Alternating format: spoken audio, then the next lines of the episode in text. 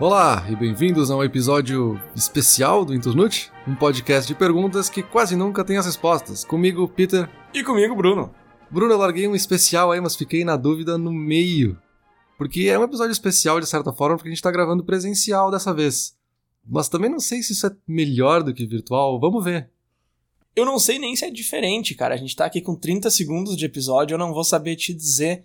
Várias pessoas já me perguntaram, né, se não é muito difícil gravar à distância, porque a gente já faz esse podcast há três anos e a gente sempre gravou à distância e eu nunca tive base para comparação. Então, depois do episódio de hoje, eu vou ter essa base. Interessante, interessante ter essa base. Interessante tu tá aqui. Bem-vindo, bem-vindo ao Canadá, bem-vindo a Toronto. Para quem não sabe, Peter tá aqui comigo, aqui em casa. A gente tá gravando aqui de Toronto hoje pela primeira vez presencial, como ele falou aí. Agora, cara, essa tua pergunta é interessante, porque se realmente isso é especial, a gente já respondeu o título do episódio. O título do episódio, claro, é presencial e virtual. É tudo igual? Se você tá dizendo que é especial, não é igual, já respondeu, já fecha por aqui. Então calma lá, calma lá. Talvez seja especial, talvez não. Vamos com calma. É porque realmente, se a gente começar aí só pelo, pela questão do podcast, porque volta e meia alguém pergunta pra gente se é mais fácil fazer, como é que a gente faz, enfim.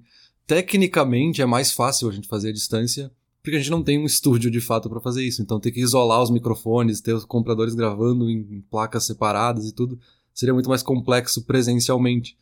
Então estar distante, a gente gravar áudios separados e depois juntar, fica mais fácil. Mas a nossa questão aqui é aumentar essa discussão para todo o resto, né? A gente teve a pandemia agora há pouco, que resultou nesse podcast de certa forma, mas que também resultou em muitas mudanças culturais. A gente teve que se adaptar na sociedade para fazer aulas à distância, que era alguma coisa que já existia, mas que se intensificou muito. O trabalho à distância também virou uma obrigação, a gente teve que trabalhar à distância, né? Muitas pessoas tiveram que fazer isso. E aí fica essa discussão no ar, assim, será que é melhor? Será que a gente tem que voltar agora porque a gente estava fazendo antes? Ou será que tem alguma coisa no meio do caminho, algum híbrido aí que se fala muito. Por onde é que a gente começa aí? Sim, com certeza. Acelerou uma mudança que meio que já vinha vindo, mas foi muito além do que teria ido, pelo menos em bons anos. Assim, eu tenho lá uma professora, por exemplo, que trabalha comigo que já está quase aposentando, nunca tinha usado um computador para trabalhar na vida e agora está tendo que ensinar online. Então, assim, são coisas que não teriam acontecido, porque muito se fala da aceleração, né, de ter acelerado, de que a gente já ia indo para o digital e teve que ir muito mais rápido. Mas a gente não ia indo tanto assim, não, cara. A pandemia nos mandou bem além de, do caminho que a gente vinha traçando, eu acho. Mas por onde começar? Deixa eu, vamos começar fazendo um gancho com o episódio passado. Porque tu falou que no episódio anterior tu falou que expectativas era bom, que tinha que ter expectativas para as coisas. Eu falei, não, então eu vou levantar as expectativas, vou fazer um negócio diferente. E aí eu fiz isso. A gente levantou as expectativas aqui, foi num parque diferente, foi legal e tal. E eu já tinha visto o parque por foto e eu fui lá. E é claro que quando a gente compara o virtual com o presencial, tem muito isso, assim, ah, visitar um lugar, por exemplo, lazer, tá? Turismo virtual, que teve muito na pandemia, tem esse negócio de visitar museu online e tal. Ah, já tinha visto fotos, tinha visto vídeo, eu sei onde é que é, eu sei como é que é, eu sei a vibe e tal, eu fui lá. Mas é diferente estar lá do que ver virtual. Tá, é claro.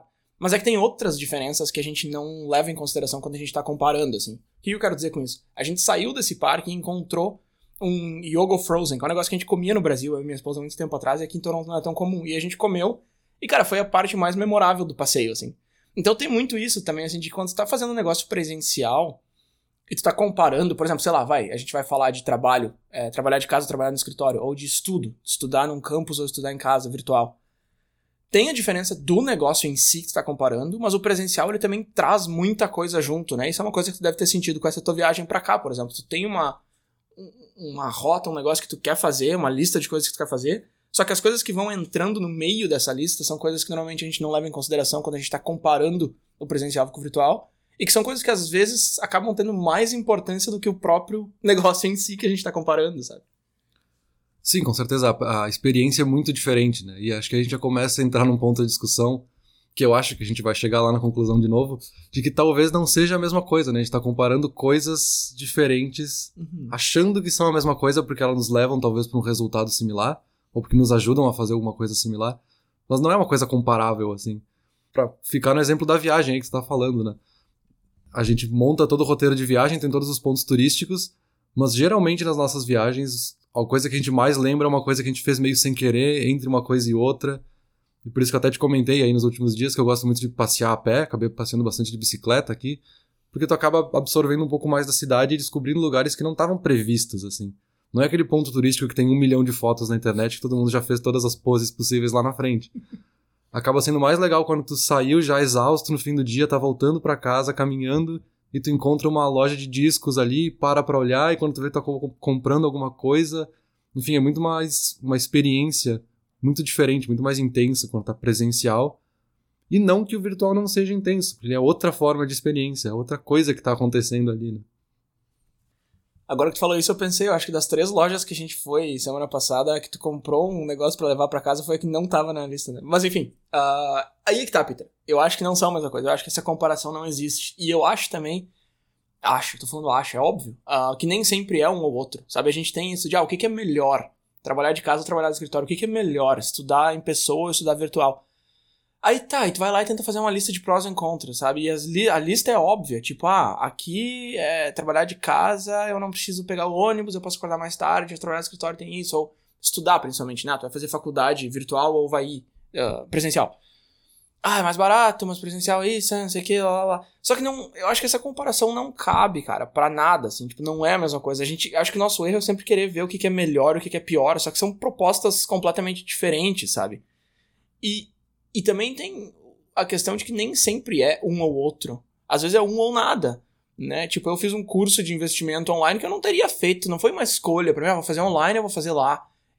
Não era uma opção, entendeu? Então eu acho que essa comparação, por vários motivos, esses que eu listei e alguns outros que ainda vêm pela frente na discussão, eu acho que não é uma comparação, entendeu? Eu acho que são duas coisas, não é duas modalidades da mesma coisa, sabe? Mas acho que pra gente organizar a conversa e poder chegar no final e dizer que não é uma comparação, a gente pode começar fazendo a comparação. Vamos tentar. E aí a gente pode fazer isso dividindo talvez a conversa, né? A gente pode dividir aqui falando de trabalho, depois de educação e falar de relacionamentos também. Talvez começar por educação seja mais simples. Todo mundo teve alguma experiência ou sabe mais da experiência de educação à distância, porque é o que já acontecia, né? Alguém já tinha feito um curso online. Você já ver um vídeo no YouTube, já é educação à distância de certa forma não necessariamente o EAD nesse conceito metodológico, mas é uma forma de educação à distância. E aí, alguns motivos tu já listou, né? O custo acaba sendo mais baixo, então o acesso é muito mais facilitado na questão do transporte, na questão do custo do curso em si, geralmente tem um custo mais baixo, né? Muito mais acessível, obviamente, porque tu pode estar fazendo um curso de outro país que nem existiria aqui, ou tu pode estar num lugar muito remoto no interior, onde tu não teria acesso a alguns cursos que são muito específicos ou muito de nicho, né? E tem toda essa questão de flexibilidade dos horários. Então, tu pode fazer o curso em horários diferentes, né? Dependendo o tipo do curso online. Tu pode escolher os horários quando tu vai fazer esse curso, né? Então, tu pode flexibilizar de acordo com os horários que tu trabalha, o tempo livre que tu tem, tu vai encaixar essa educação. Mas tem também os empecilhos que tu também já comentou. Tem toda essa questão da literacia, né? Que é como é que eu uso a ferramenta digital, né? Não adianta ter o acesso ao computador e à internet, tem que saber operar aquela ferramenta, né? E não é simples, né? Parece óbvio para quem tá no computador todos os dias, para quem trabalha com isso. Mas quem nunca teve acesso a um curso online talvez não consegue acompanhar. E tem ainda uma questão que não chega a ser tão técnica, mas é a questão de como é que tu se organiza para fazer isso, né? Tem uma questão de ter que ser quase um autodidata para fazer um curso online. Claro, quando é um curso online que é com o professor ministrando, com a aula ao vivo, que tem um horário mais tradicional, talvez seja um pouco mais fácil, porque tem uma obrigação de entrar naqueles horários. Mas essa organização num curso realmente online que tem essa flexibilidade máxima, tem que ser um pouco autodidata de tipo, tá, eu tenho que me cobrar, ninguém vai cobrar de mim esse curso. Então isso é uma coisa que a gente não tá acostumado, a gente não é ensinado a fazer também, né?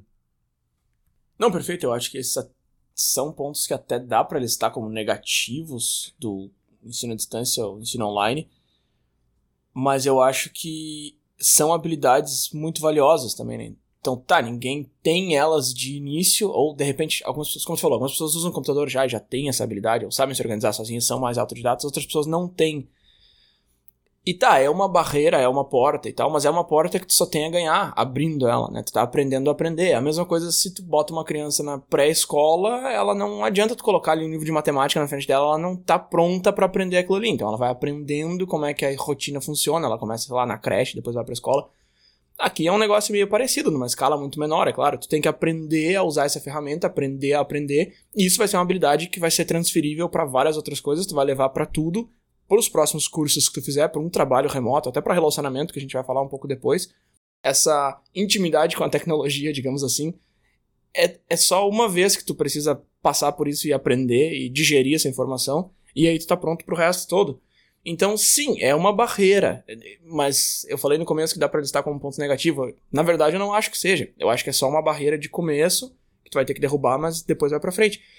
E é importante, né, cara? Assim, tu vê um curso que tu quer fazer online e dizer, ah, mas eu não tenho muito, eu não sei mexer em computador e tal, e desistir, dificilmente vai ser a escolha certa, porque provavelmente daqui um mês, ou um ano, ou três, tu vai estar nessa mesma situação e tu vai ter que escolher de novo entre desistir ou fazer. Então, assim, é uma habilidade que putz, é bem valiosa cada vez mais, né? É, essa automotivação é uma coisa que a gente não tá preparado porque a gente não, não tinha essa preparação, né? A gente tem por padrão que vai ter o professor cobrando a gente, vai ter a diretoria, vai ter todo um sistema de educação por trás que é que te cobra para ter a presença, para ter as notas, que é isso que vai te dar, entre aspas, o resultado final, né? Que vai te dar a avaliação final.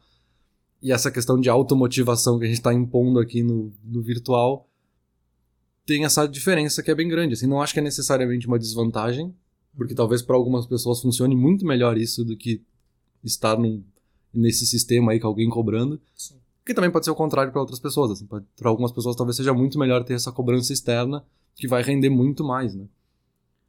Mas ainda falando nesse acesso, né, quando a gente está falando uma aula presencial, talvez os desníveis sejam um pouco mais. um pouco menores, na verdade. Porque a gente tá todo mundo na mesma sala de aula, claro, dadas as devidas proporções, tá todo mundo ouvindo o mesmo professor, no mesmo ambiente, no mesmo eco, na mesma reverberação do som e tudo isso.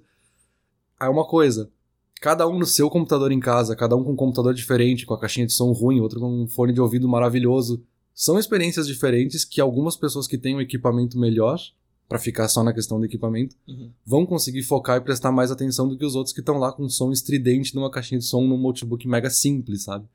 Tanto que acaba sendo um dos pontos que acaba aparecendo em várias pesquisas, que o foco é muito mais difícil no online. Parece que é mais fácil, porque a gente vai estar em casa, no conforto do lar, enfim.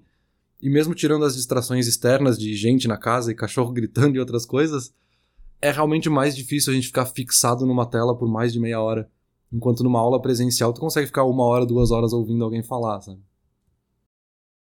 É, essa questão do desnível é muito interessante, eu não tinha pensado nisso. Legal que tu nivelou o teu nível baixo aí já tá bem alto, inclusive, porque tu fala, ah, um notebook com um som não muito bom. Mas tem muita gente que precisa estudar pelo telefone, né? Smartphone é um negócio muito mais acessível do que laptop. E, por exemplo, quando eu faço um curso no Coursera, normalmente eu coloco o professor na TV e fico com o laptop no colo fazendo anotações já faz uma diferença gigante tu ter onde anotar alguma coisa, porque para mim, se eu não anoto, eu esqueço. Então, se, eu tiver que assistir uma aula por uma hora num telefone e não conseguir anotar nada, ou eu vou ter que ficar parando a aula o tempo todo, vai ser mais difícil ainda de focar, e vai demorar muito mais para terminar aquela aula de uma hora, ou eu vou esquecer tudo. Então, com certeza, o equipamento, o setup todo faz a diferença. E o cachorro gritando atrás é um clássico, né? Sempre, quando eu dava aula online, sempre tinha um dos meus alunos tinha um cachorro gritando atrás. Esse é um clássico. E sim, a, a sala de aula é um ambiente construído especialmente para tirar as distrações para aquilo. E a tua casa não, né? A tua casa é uma casa. E aí, para voltar numa coisa que tu falou antes, da questão da viagem, de a gente ter experiências que não é o que a gente estava programando inicialmente, mas que acabam sendo muito mais intensas, aqui nesse caso também acontece, né? Numa aula presencial, a gente tem toda a questão do networking, que é muito mais simples tu conversar com o colega que está do lado, por qualquer motivo que seja, e quando vê isso desenvolve em outra coisa. A gente é um exemplo disso. Talvez se fosse. Se a nossa graduação tivesse sido online, a gente não teria feito uma amizade ou qualquer coisa do tipo. E tem coisas que vão muito além disso, né? As discussões em sala de aula elas acabam sendo muito mais densas. As discussões com o professor ali, aí que às vezes até sai do assunto e começa a falar de outra coisa. Que eu lembro de aulas muito memoráveis, principalmente no mestrado, onde a gente acabou discutindo outros assuntos que não eram da disciplina em si necessariamente, mas que foram muito valiosas. Que talvez se fosse online, uma ou outra pessoa ia abrir o microfone para falar, as falas iam ser mais curtas, a discussão ia parar ali, o professor ia voltar pro slide e era isso, sabe? Então tem essa coisa mais interpessoal também, né?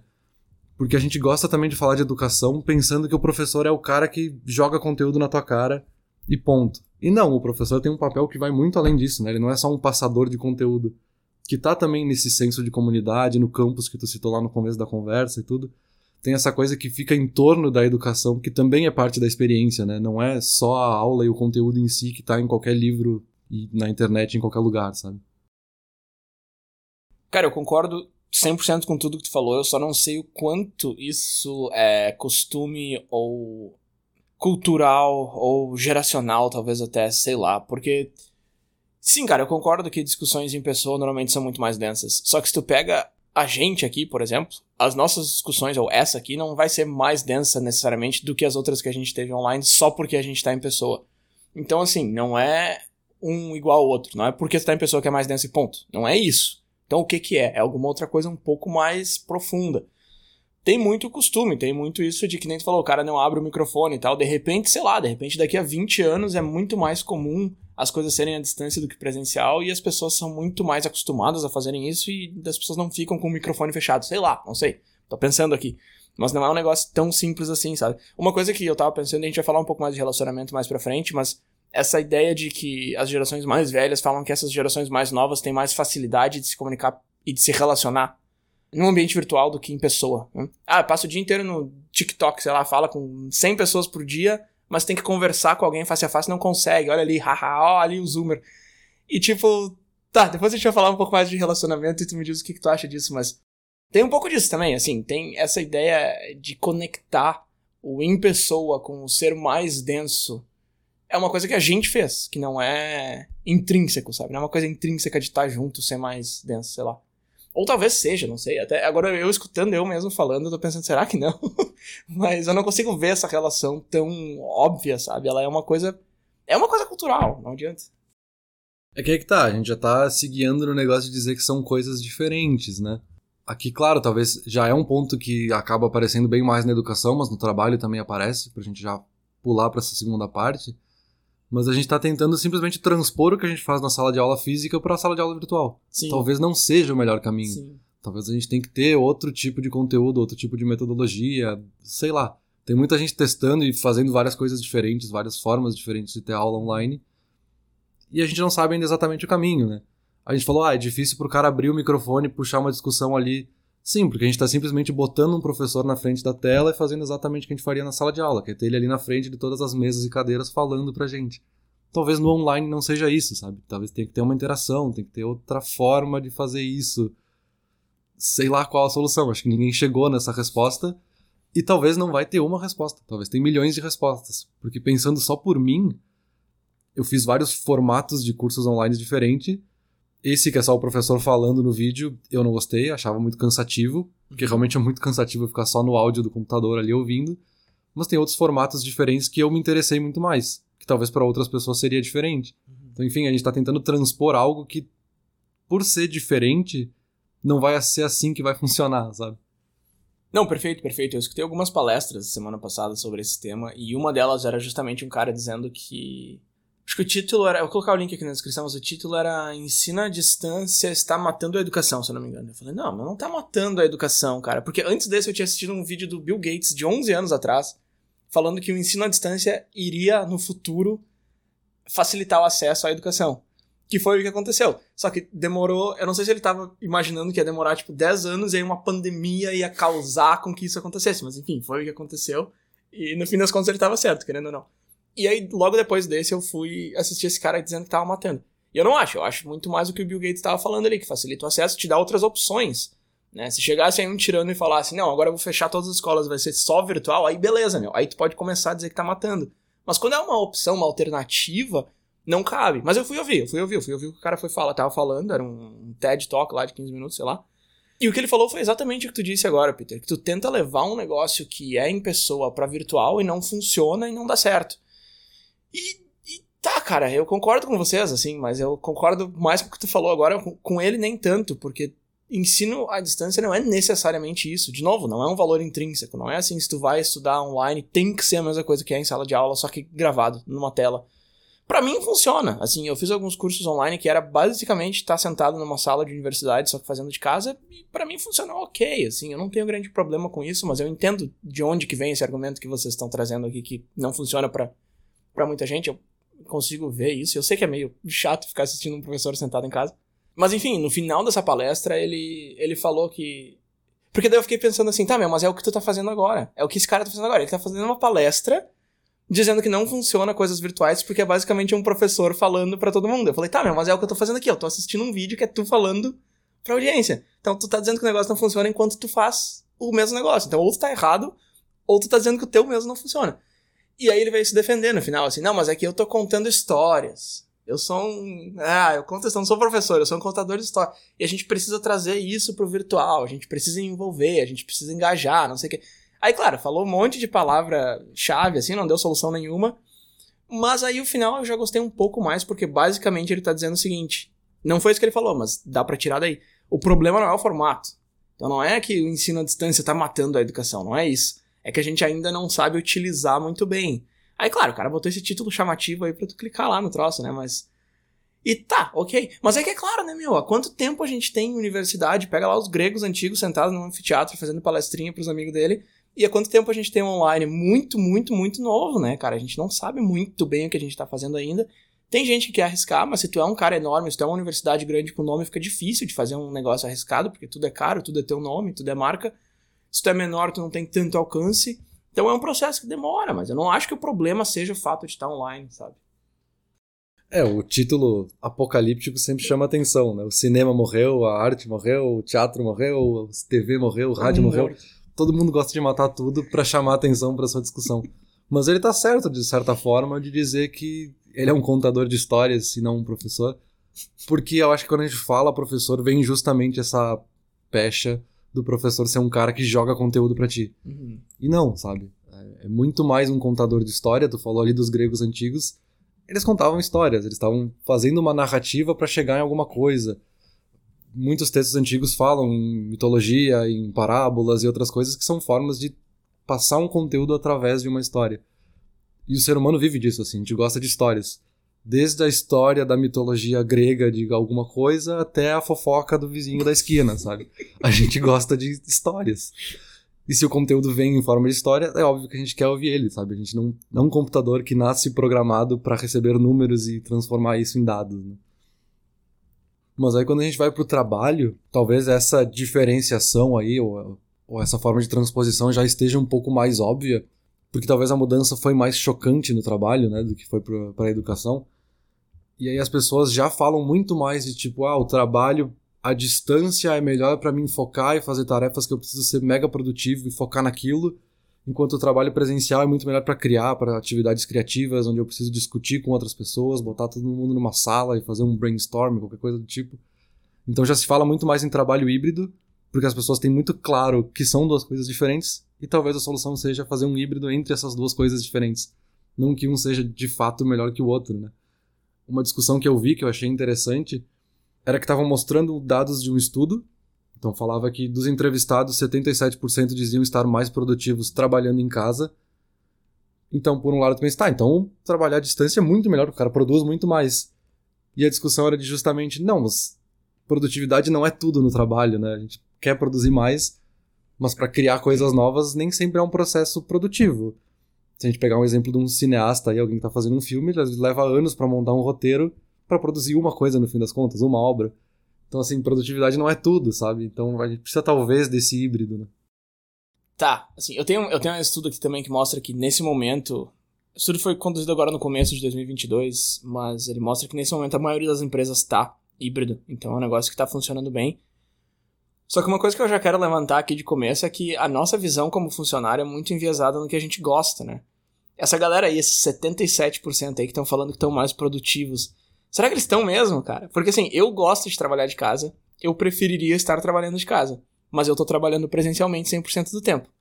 Se eu pudesse escolher, eu diria que eu, eu escolheria ficar em casa. Se tu me perguntar se eu sou mais produtivo em casa, eu ia dizer que sim. E não é que eu tô mentindo pra ti. Vamos lá. Talvez eu até seja, cara. Sinceramente, eu não sei. Mas a minha resposta, assim, no bate-pronto seria sim. Por quê? Porque eu quero ficar em casa. Então eu me, eu me convenço de que eu sou mais produtivo em casa. E talvez eu até seja. Não sei, de novo. Mas tem muito esse viés também, né? Eu tava lendo algumas discussões, alguns fóruns, algumas palestras, algumas coisas assim, pesquisas também. E eu vi muito, assim, a galera reclamando muito de ter que voltar. E, e empresas chamando os funcionários de volta e sendo muito mal recebido só que assim, cara, quando tu assinou um contrato lá em 2016, 2017 para trabalhar para essa empresa, dizia que tu ia trabalhar lá. Aí tu ficou em casa e agora que tem que voltar, tu acha ruim, tu diz que não, que não pode, que isso é tirania. Como assim o CEO quer que a gente volte? Aí vem toda essa ideia de que, ah, esses boomers precisam ter a gente no escritório. Tudo vira guerra de geração, né? Mas, ah, esses boomers precisam ter a gente no escritório para ver que a gente tá trabalhando, senão eles não ficam tranquilos. É tudo é micromanaging, é não sei o que. Meu, o teu trabalho era lá, meu, sempre foi, sabe? Tu nunca reclamou disso. Aí agora, tá, não, agora não pode. E é claro que ficar em casa é super vantajoso para muita gente, né, cara? Tem menos gasto de tempo, tem menos gasto de dinheiro, tu consegue fazer tuas tarefas domésticas, tu não precisa chegar em casa e aí cozinhar a janta. E a gente sabe que a gente faz, assim. E a gente falou bastante sobre isso naquele episódio de Se Home Office é um Inferno, né, que era esse o título. E, e eu acho que tem muito esse viés, assim, também. De novo, para mim, eu prefiro trabalhar em casa. Mas eu não acho que seja tão melhor para ti como funcionário, porque tu tá produzindo, porque tu tá criando pra empresa, sabe? Que no fim das contas é quem tá te pagando. Eu acho que é um viés muito forte que a gente tem. Não sei se tu concorda comigo. Sim, concordo. E eu acho que tem uma questão aí de talvez mitos que a gente esteja criando, né? De a gente achar que é porque eu gosto mais de trabalhar em casa, então é óbvio que eu vou defender o trabalhar em casa como se fosse uma bandeira e é isso que eu vou fazer. Não, talvez pra tua profissão faça realmente sentido, uhum. para outras profissões não talvez na mesma profissão para ti faça sentido e para outra pessoa não, para teu colega do lado talvez não. Então, enfim, acho que é, é óbvio que as empresas estão experimentando várias coisas diferentes e formatos diferentes, porque elas também querem o que seja mais vantajoso para elas, né? Obviamente, elas querem o que traz mais resultados. E aí entendem-se resultados que não é necessariamente produtividade, né? Porque, por exemplo, aqui eu vou listar algumas dos prós e contras aqui meio misturado, mas para começar por um, uh, que é a questão do custo, né? Ah, tem menos custo trabalhar em home office porque eu não vou gastar com transporte. Ok. Por outro lado, tu vai gastar com a internet da tua casa, tu vai ter que ter um lugar na tua casa que seja adequado e que tenha uma boa iluminação, e tu vai ter que ter um computador bom, porque não necessariamente a empresa vai te dar isso. Enfim, tem outros custos de infraestrutura, desde a luz da tua casa até a água que tu vai usar para ir no banheiro no teu intervalo, que esses custos agora são teus. Eles estão saindo do teu salário que antes estavam lá no escritório que é separado. Então, assim, talvez tenha um mito aí de não necessariamente ser mais ou menos custoso. Dependendo, obviamente, de onde tu mora, né? O transporte também tem custos bem variados. Tem essa questão de literacia, que é a mesma coisa da educação, não necessariamente as pessoas sabem usar as ferramentas digitais ainda. A questão de pertencimento, eu vi algumas pessoas falando que elas preferem trabalhar à distância, mas elas realmente não se sentem parte das equipes, então elas não têm o menor problema de ir embora ou fazer alguma coisa que talvez chateasse outras pessoas da equipe. Uhum porque eu nem conheço, nunca vi esse cara na vida, só falei com ele por um vídeo uma vez, a câmera dele tava fechada, não sei nem quem é. Sim. Então, assim, não tem esse pertencimento da mesma forma. E claro, né, esse que a gente discutiu muito lá no, no outro episódio, que volta e meia também se fala, que a gente não divide mais o trabalho e a casa, né? Nem todo mundo tem um apartamento grande o suficiente, ou um cômodo na casa, ou um espaço que seja, para dizer que aqui é o local de trabalho e quando eu saio daqui eu não estou mais trabalhando fica tudo misturado quando tu vê tu trabalhando além da hora e tu não vai ganhar nada por isso, tu não tem como registrar que tu fez hora extra, enfim. É uma relação bem complicada e bem complexa ainda, né? Sim, mas de novo, são coisas que a gente não consegue considerar na hora, né? Por exemplo, esses custos que tu falou aí, eles são muito escondidos. Né? O custo de transporte é esse, eu consigo ver facilmente qual é o custo para ir trabalhar. Qual é o custo para trabalhar de casa? Não sei, meu, vou pegar minha conta de luz e vou ver quantos watts eu gastei no horário de trabalho. Não tem como, né? E, mas foi um bom ponto isso aí que tu trouxe. Eu acho que a minha opinião é meio enviesada, porque aqui em Ontário o governo te, te dá o dinheiro que tu gastou. E, de novo, quando a gente teve que fazer a declaração lá de quanto que eu gastei por estar trabalhando de casa, como é que eu vou saber o quanto da minha conta de luz foi por estar trabalhando de casa? Vai tudo meio no chute, assim. Mas tem um, um incentivo legal do governo. Eu acho que foi só na época da pandemia mais forte, na verdade. Eu não sei se eles ainda estão devolvendo esse dinheiro. Mas eu desconsiderei esse custo um pouco por causa disso também. Mas claro, é verdade. Tem esse custo, mas é difícil de, de destacar, né? Difícil de comparar. São, de novo, aquelas coisas invisíveis ali na comparação, que no fim fazem uma diferença enorme, e na hora que a gente vai listar as coisas, a gente não, não as vê. E só para fechar essa parte de trabalho, uma coisa que eu achei interessante, não sei se, se tu vai achar interessante, mas enfim, eu achei um número alto, na verdade, que é uma pesquisa, aquela pesquisa que eu comentei ali no começo, ela foi feita com 80 empresas ao redor do mundo, em abril de 2022. E entre 75% e 80% das empresas falaram que ainda estão híbridas, online e presencial. E eu achei um número super grande. 15% das empresas já estão todas de volta, de acordo com essa pesquisa, e 3% ficou remoto. Que, de novo, também é um número que me, que me impressionou, mas por ser baixo demais. Porque eu lembro que na época a gente ouviu muito isso, assim. Ah, a empresa que vende móvel para escritório vai quebrar, vai falir, porque ninguém mais vai voltar. Lembra aquela época que fechou, a galera falou que ninguém mais ia voltar e imóvel de escritório ia tudo falir, ia fechar, não sei o quê. Claro, sei que é exagerado, mas eu não imaginei que ia ser só 3% que iam ficar online de fato. Porque mostrou para muita gente que trabalhar online funciona quase tão bem, ou tão bem, ou melhor do que tá no escritório. para certas empresas, para certas indústrias, para certas equipes, Então só 3% ter ficado remoto foi um negócio que, que me espantou, assim. E, e desses que estão híbridos, mais da metade falou que, que é at will, ou seja, o funcionário que decide. Que também eu achei um número bastante alto. Mais da metade das empresas estarem dizendo, ah não, tu pode vir o dia que tu quiser, assim, quantos dias tu quiser. Ou sei lá, tu tem que vir duas vezes por semana, mas tu pode decidir. Que é bastante liberdade sendo dada para o funcionário. Bem ao contrário do que eu tinha falado antes lá do, do micromanaging ali. Que eu achei um número bastante grande também. Claro, são as empresas que estão falando, né? Ele fala, ah, é at will, aí tu vai ver na prática e não é tão at will assim, mas enfim, metade das empresas terem declarado isso, eu achei um número grande também. E uma última coisa que eu, que eu achei legal dessa pesquisa é que 80% das empresas criaram um programa de incentivo para trazer o funcionário de volta. E por que, que eu achei isso interessante? Porque me espanta ter a necessidade disso, entendeu? De novo, se o, teu, se o dono da empresa tá falando que o funcionário vai voltar, o funcionário vai voltar, meu. Os caras têm que fazer uma. E daí eles estão dando comida no escritório, sabe? Então compraram, sei lá, um fliperama para botar. Fazem coisas é, happy hour, não sei o quê, porque eles precisam fazer isso pro funcionário querer voltar. E é engraçado ver como teve essa mudança de a empresa que dominava o mercado para hoje é o funcionário que meio que dita para onde as coisas vão. E eu acho que isso é uma mudança de, de paradigma muito interessante que está acontecendo nesses últimos anos e, e, que essa empresa mostrou que 80% é um número enorme. Mas chega de falar de trabalho, Peter. Vamos falar de relacionamento aí. Falei, falei, falei. Deixa eu passar o microfone para ti. E aí, meu, amizade virtual, amigo do, do Tibia, fazer amigo online. Existe isso aí? Amizades do Orkut, né?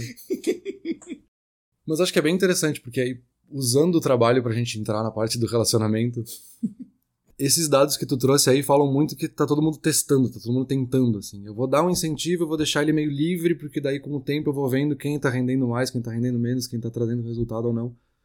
Não no sentido maquiavélico de tipo, eu vou tirar daqui as pessoas que não estão rendendo, mas para entender o que, que funciona para minha empresa, porque nem existem estudos ou benchmarkings ou estudos de caso para mostrar o que que tá funcionando ou não, né? Cada um vai ter que descobrir aí. Talvez por enquanto a gente deixa híbrido, ah não, eu prefiro que todo mundo fique aqui tem sim questão de micromanagement. E tem também casos que não tem nada a ver, que a gente acha que é micromanagement, mas não é. Porque para a empresa também tem vantagens, né? A empresa pode estar contratando um funcionário muito mais talentoso que trabalha do outro lado do mundo. E ele não precisa contratar só pessoas aqui da cidade ou da região onde ele está. Pode ser que é um cara que trabalha no outro continente, sabe?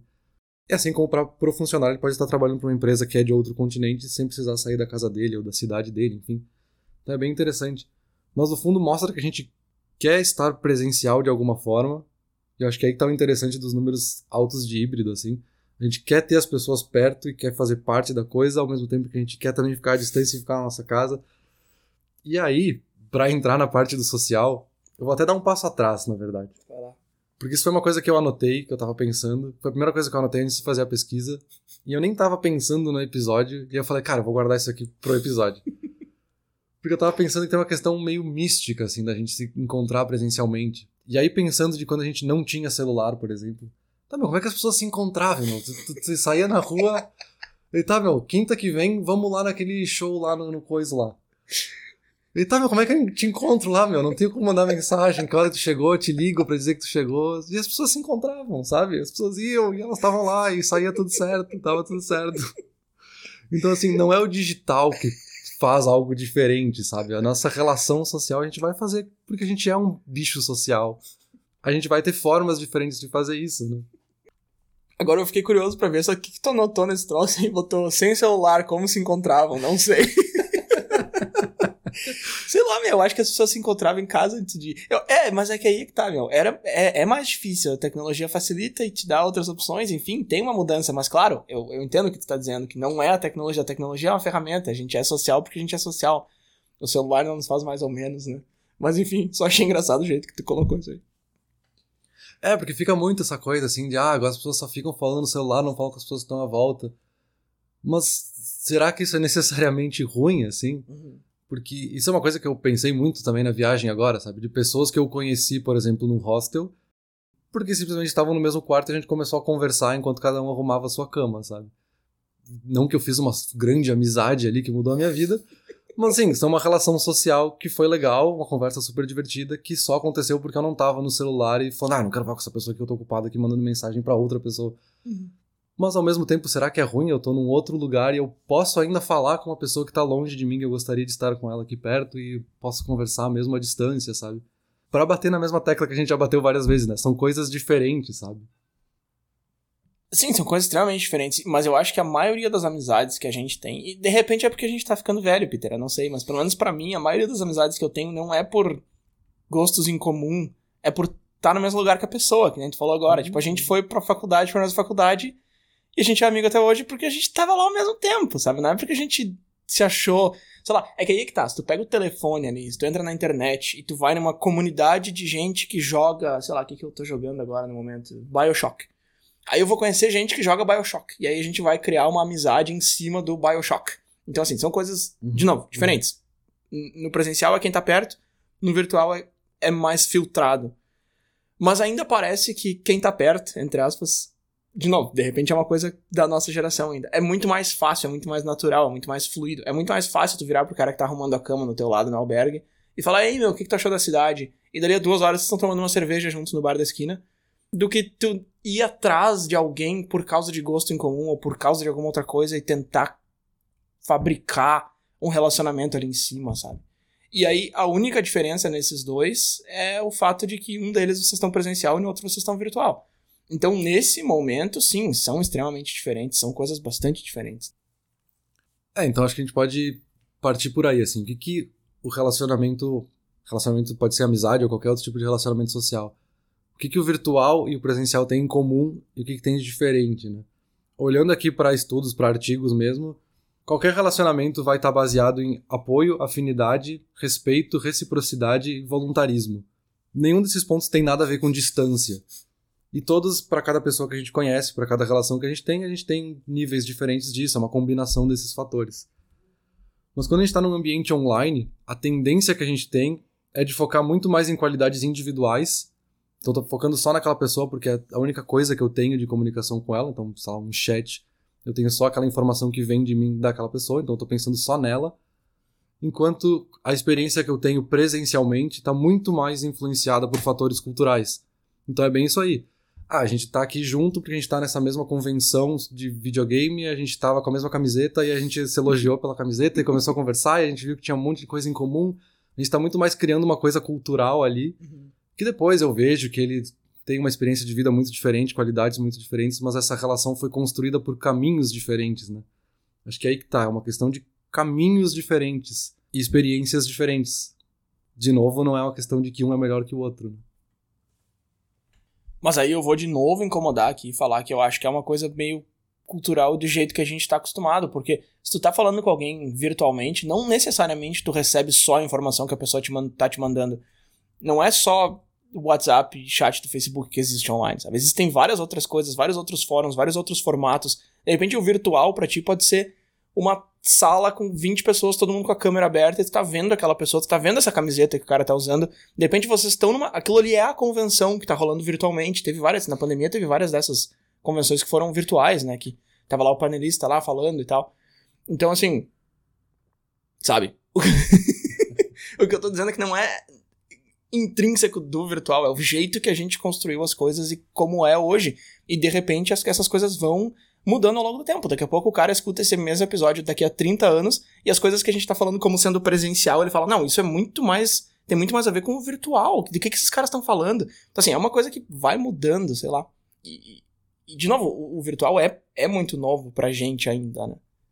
Relativamente falando, assim, comparando com o presencial, né? Tu já nasce com um relacionamento presencial, tu vai ter o teu primeiro relacionamento virtual, sei lá, quando é que essa criançada tá começando a ganhar os telefones hoje? 13 anos, 12, 11, não sei. Mas mesmo assim, já é uma década. Já é uma década de diferença. É porque para pegar os dois pontos aí que mais aparecem nas discussões, assim. Ah, o online é muito mais fácil de tu começar uma conversa e adicionar alguém e sair conversando. Uhum. Também é muito mais fácil de ignorar uma pessoa e perder o contato online. Eu não tenho como perder o contato com uma pessoa que eu vejo todos os dias no trabalho, por exemplo. Não é simplesmente, sei lá, dar um follow e nunca mais ver essa pessoa. Então online é mais fácil para um lado e para o outro, porque é uma característica da ferramenta e não uma característica das pessoas. Uhum. E as conexões também, né? Essa, essa questão de conexão com outra pessoa também depende desse contato mais direto. E o presencial te dá esse contato de uma forma muito mais intensa. E aí a distância que apagaria, entre aspas, esse laço, né? Com o tempo vai ficando cada vez mais difícil manter o contato. Uhum. Não tenho mais motivo para falar, começa a ficar sem assunto, começa a mandar menos mensagem, quando vê não conversa mais. E é uma coisa que eu fiquei pensando bastante, porque realmente faz sentido em certos aspectos, mas não é necessariamente isso de novo, né? Tipo, a gente aqui, a gente se conheceu na faculdade, a gente se via todos os dias nas aulas, a gente acabou morando no mesmo prédio, então a gente era vizinho ainda. mas a gente também já não se via há anos, assim. Tu já morava longe, ou a gente morava longe um do outro uhum. há, sei lá, seis, sete anos. Então, de certa forma, o contato ficou muito mais distante, mas nem por isso a gente deixou de conversar. Óbvio que a gente tem uma frequência de conversa menor, mas não perdeu o laço, sabe? Então, uhum. tem os dois lados. E aí, no fim das contas, achei uma outra frase num outro artigo que meio que resumiu isso, assim. Que o aspecto mais importante da longevidade de um relacionamento, seja uma amizade ou qualquer outra coisa, tá muito mais ligado com a nossa habilidade de saber lidar com essa dinâmica natural dos indivíduos. Dessas características culturais e essas qualidades individuais e como é que a gente equilibra elas, tá muito mais da nossa vontade e o interesse mútuo dos dois de manter esse laço do que a distância em si. Porque para falar a mesma coisa que eu falei agora há pouco, assim, é muito legal eu estar aqui e estar podendo falar com pessoas de outros países que também estão viajando e eu estou fazendo uma amizade nova aqui mas também é muito legal eu poder estar tá ainda falando com uma pessoa que ficou lá no Brasil que eu posso conversar ainda, sabe? Como se ela estivesse aqui do meu lado, sabe? Uhum. Então, são características diferentes que essas duas coisas uhum. diferentes possibilitam para chegar nesse laço social, sabe? Sim, uma coisa que eu fiquei pensando agora enquanto tu falava é que ali na parte de educação a gente disse que estudar online requer muito, é quase um autodidatismo, né? Uma ponte pro autodidatismo, digamos assim. E com amizade é a mesma coisa. Né? Porque se tu vê a pessoa todos os dias, tu te obriga, entre aspas, a falar com ela e o assunto flui com mais naturalidade e tal. Mas se tu quer manter um relacionamento à distância, tu tem que dar esse passo, tu tem que ser proativo, tu tem que contatar aquela pessoa com frequência. E aí, eu sei que tu não gosta quando eu divido e tento explicar tudo em geração, mas olha só, ó, ó, me escuta. Eu não consigo imaginar minha mãe ou minhas tias ou minha avó mandando mensagem para algum amigo todos os dias e é uma coisa que eu faço com alguns amigos meus com muita naturalidade. Por quê? Porque a gente se manda meme, postzinho, sabe? Então, tipo, eu tô no Reddit, todo dia eu dou uma olhada no Reddit de manhã ali. Se eu vejo alguma coisa, sei lá, que eu acho engraçada ou interessante, ou que me lembra alguma coisa, ou uma piada interna, sei lá, eu mando pra ti, ou sei lá, eu tenho alguns amigos que a gente tem, uns grupos que a gente se manda bobagem todo dia. Que é uma coisa que para nós é um negócio super natural. A gente falou bastante sobre isso naquele episódio de meme, né? Se meme era arte. Meme é uma forma de comunicação que para nós é um negócio super natural, então a gente fica se comunicando todos os dias e aí em cima, sei lá, se eu mando um meme pra algum amigo meu todo dia, uma semana, em alguns desses vai rolar uma conversa em cima daquele meme, a gente vai conversar, daí ele vai me contar que foi promovido, que se mudou, que não sei o quê. Que não é uma coisa que o pessoal mais velho, que não cresceu na internet vendo essa palhaçada e que entende essas piadas internas vai fazer, entendeu? O cara ali, nos seus 60 anos ali, não vai ficar mandando meme pros amigos todo dia. Talvez fique, mas não é normal, entendeu? Não é o, não é o comum, digamos assim. Então, tem isso também. E isso é aquela que eu tinha comentado lá, agora eu vou fazer a ponte aqui.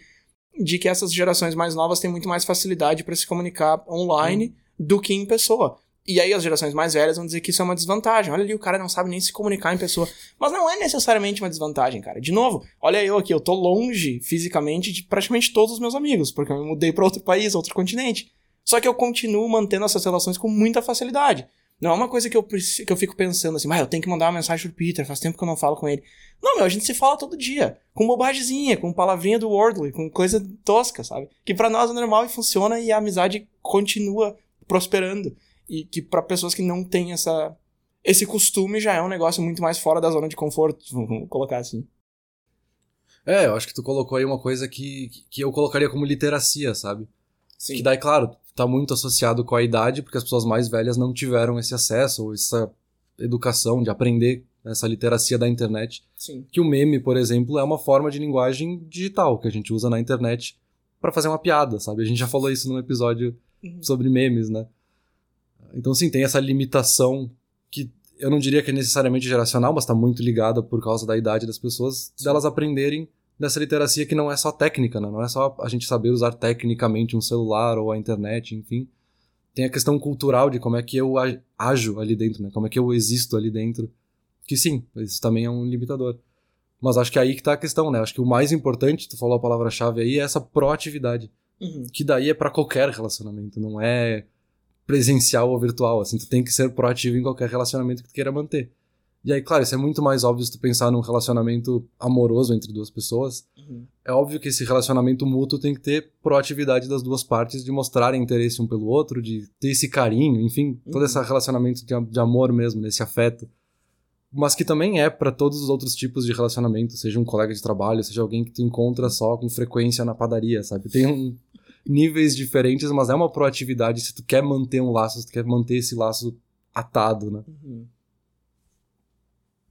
Sim, sim, acho que sim. Acho que proatividade é uma palavra-chave, sim. É, não, claro, cara, assim, de novo, a idade ali que eu comentei é, é quase um incidental, assim, não é que quem é mais velho não tem capacidade, não é isso que eu tô falando. É a mesma coisa assim de tipo, ah, as gerações mais antigas normalmente sabem consertar as coisas em casa e a gente não sabe. Porque hoje em dia é mais prático tu pegar o celular e chamar um cara do que aprender a furar um buraco na parede, sei lá. Então, assim, não é que uma geração é melhor que a outra, de novo. A gente tá, a gente tá devendo esse episódio de gerações faz tempo. E não é isso que eu tô falando, é só porque, de novo, costume, cultura, é o que eu venho dizendo desde o começo. Eu acho que essas caixinhas que a gente tem pro virtual, pro presencial, tem muita coisa dentro dessas caixas que parece ser intrínseco do virtual ou do presencial, e não são. São coisas que a gente assimilou com a cultura. E aí eu acho que esse exemplo que eu dei dá pra ver isso com bastante claridade, assim, mas é claro que a idade é só uma coincidência aí no meio.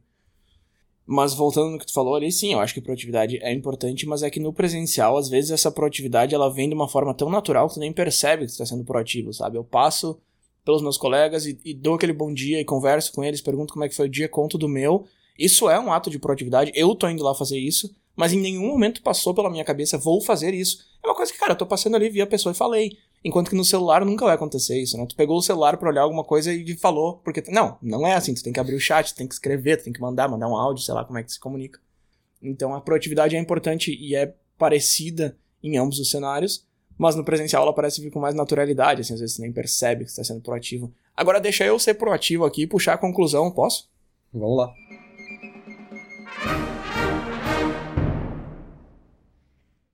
Bruno, vamos lá então. Presencial e virtual é tudo igual? E uma segunda pergunta: esse episódio é especial?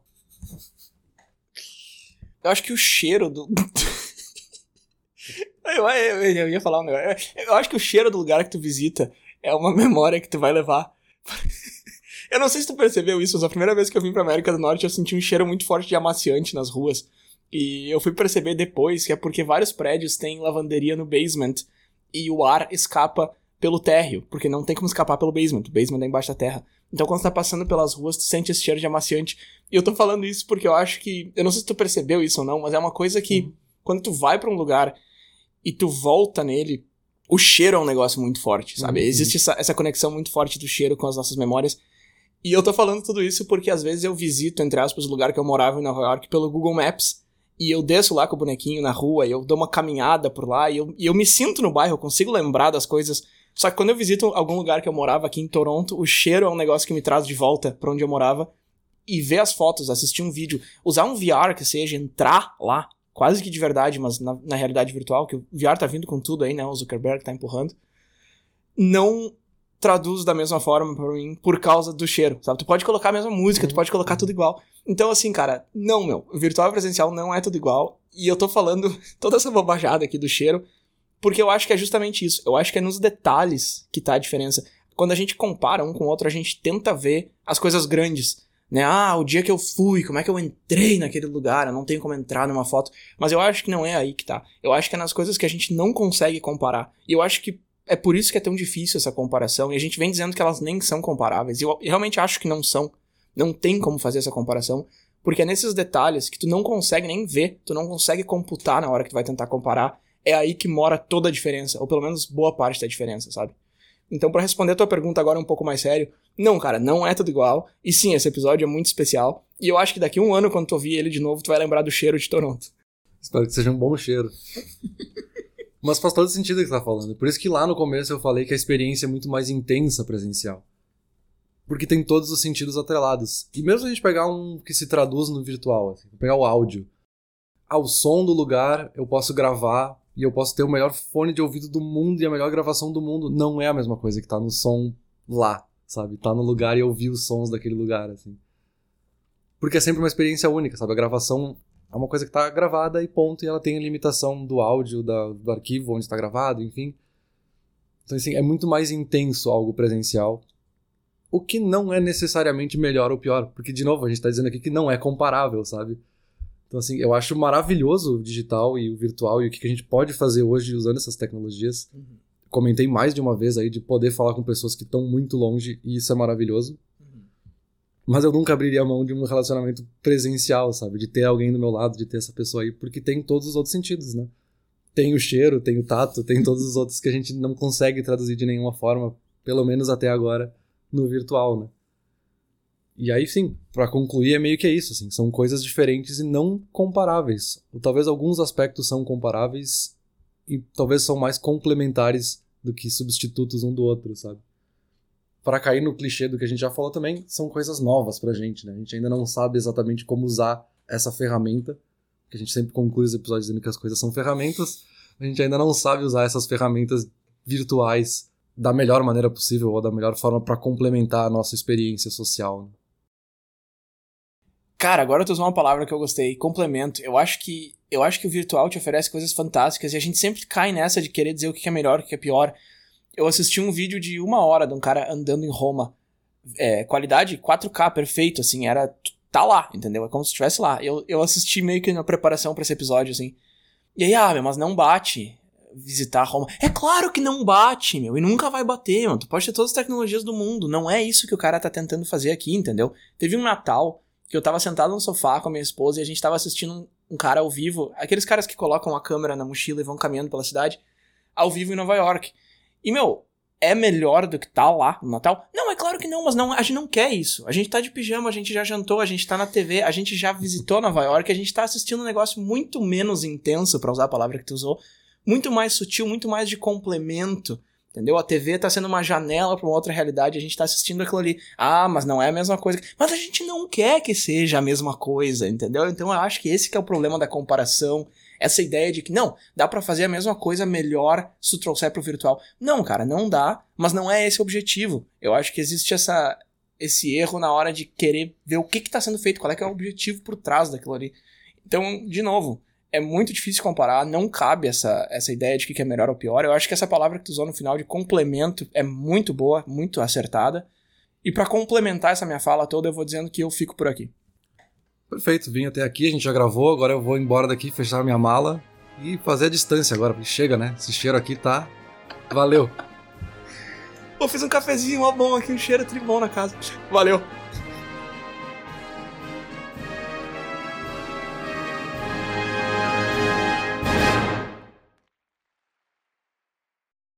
Olá ouvinte! Se você gosta do Inturnute, não deixe de compartilhar nas redes sociais, e de seguir no Spotify, ou no seu aplicativo de podcasts favorito. E se você quiser compartilhar a sua resposta para a pergunta da semana, é só enviar uma mensagem. Muito obrigado, e até o próximo episódio.